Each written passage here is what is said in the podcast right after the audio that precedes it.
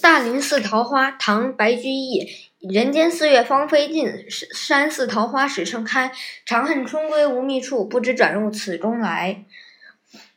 嗯，白居易，七百七十二年至八百四十六年，唐代诗人，字乐天，号香山居士，太原人。嗯，他与元稹并称元白，是新乐府运动的倡导者。他的诗歌平易自然，通俗易懂，是我国诗在我国诗歌史上有重要的地位。还作有《长恨歌》《琵琶行》等名篇。嗯，白居易因其直言不讳，冒犯了权贵，受朝廷排斥，被贬为江州司马。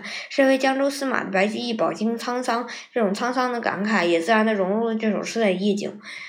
译文：如今已是四月天，山脚下的百花都凋谢了，但是山上大林寺中桃花才刚刚开始绽放。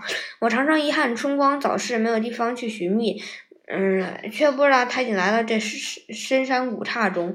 云去赏析，人间四月芳菲尽，山寺桃花始盛开。这句诗的语，嗯，语言，嗯，通俗易懂，立意新颖，构思灵巧，启发人的思考。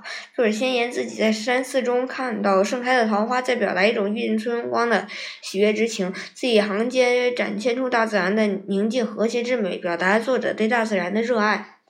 同时，这首诗描写一一种自然规律，富有哲理。